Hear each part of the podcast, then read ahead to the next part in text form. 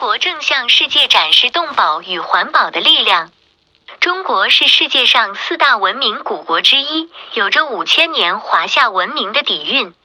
如今二十一世纪的中国，在科技等领域的发展已经步入快车道，目前经济发展上仅次于美国，位列世界排名第二。同时，中国也正向世界展示动保与环保的力量。不论是运用高科技手段对亚洲象群北迁的一路保护跟踪，还是中国对世界人工造林第一大国称号的担当，都在展现着中国力量。零一亚洲象群北迁，平安归家。原本生活在云南西双版纳的十五头亚洲象，自二零二零年十二月份开始一路向北迁徙，途径版纳、普洱、红河、玉溪，已经北行四百公里，于二零二一年六月二日进入昆明晋宁区，距昆明市市区一百公里。面对这些可能随时暴走的野象群，云南省政府和地方居民都给予了最大的善意，派出了三百一十九位警员保护，以确保沿线居民和大象的安全。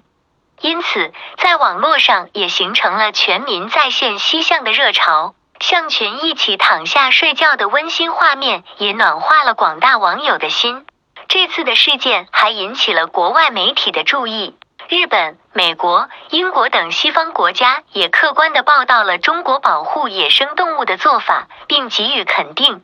当地政府和人民对大象采取不打扰的做法，工作人员一路上为大象保驾护航，不仅提供食物，还运用高科技手段，如无人机进行实时监控，向世界展现了中国对于动物保护的重视程度。展现了中国民众对动保概念的逐渐深入。零二，地球上多了一个亚马逊雨林。MODIS 的数据显示，中国对全球绿化趋势的巨大贡献，在很大程度上，百分之四十二来自于森林保护和扩张的计划。这些计划是为了减少土壤侵蚀、空气污染和气候变化对于生态环境的影响。NASA 研究表明，过去近二十年来，全球植被面积呈现逆势上涨趋势，新增超过二百万平方英里，相当于多出一块亚马逊雨林。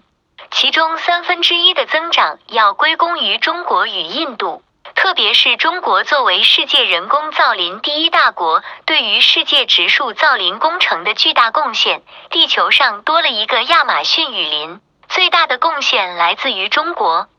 中国一直践行以自然生态文明建设为核心的生态价值观，绿水青山就是金山银山，对自然生态环境的高度重视，维系人与自然可持续发展的理念深入人心。作为人口众多的发展中国家，中国在大搞发展的同时，不但没有造成绿地退化，反而更加注重生态建设，在为地球创造更多绿海这件事上。远比国外想象的多。零三塞罕坝绿海展现中国智慧。自我国全民义务植树开展以来，中国森林覆盖率从二十世纪八十年代初的百分之十二，提高到目前的百分之二十三点零四，森林蓄积量提高到一百七十五点六亿立方米，人工林面积位居全球第一。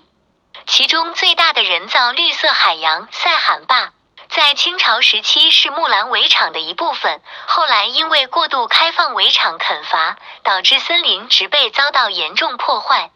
经过几代塞罕坝人的艰苦奋斗，生态才得以恢复。现今园林面积已经达到一百四十万亩，森林覆盖率为百分之八十六，被称为世界上面积最大的人工林。对于曾经的荒漠，我们又是如何做的呢？阔布齐沙漠是中国第七大沙漠，总面积约一点三九万平方公里。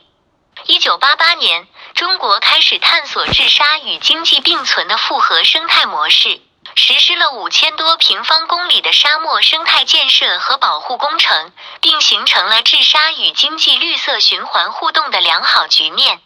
经过三十年的大力治理，其植被覆盖率已经超过百分之五十。六千多平方公里的黄沙地诞生出绿色的生机，每年阻止上亿吨黄沙侵入黄河，有效遏制了内蒙古和北京的沙尘暴现象。零四结语，在环境保护方面，我们国家的行动堪称各国的表率，在野生动物保护、新能源利用、湿地保护、碳排放控制等领域，也都取得了极大的突破。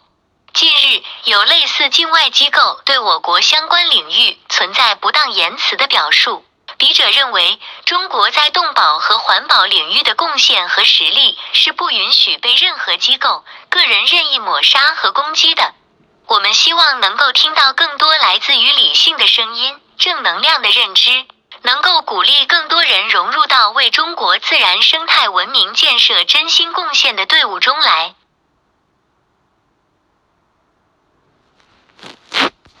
关羽、张飞能死后封。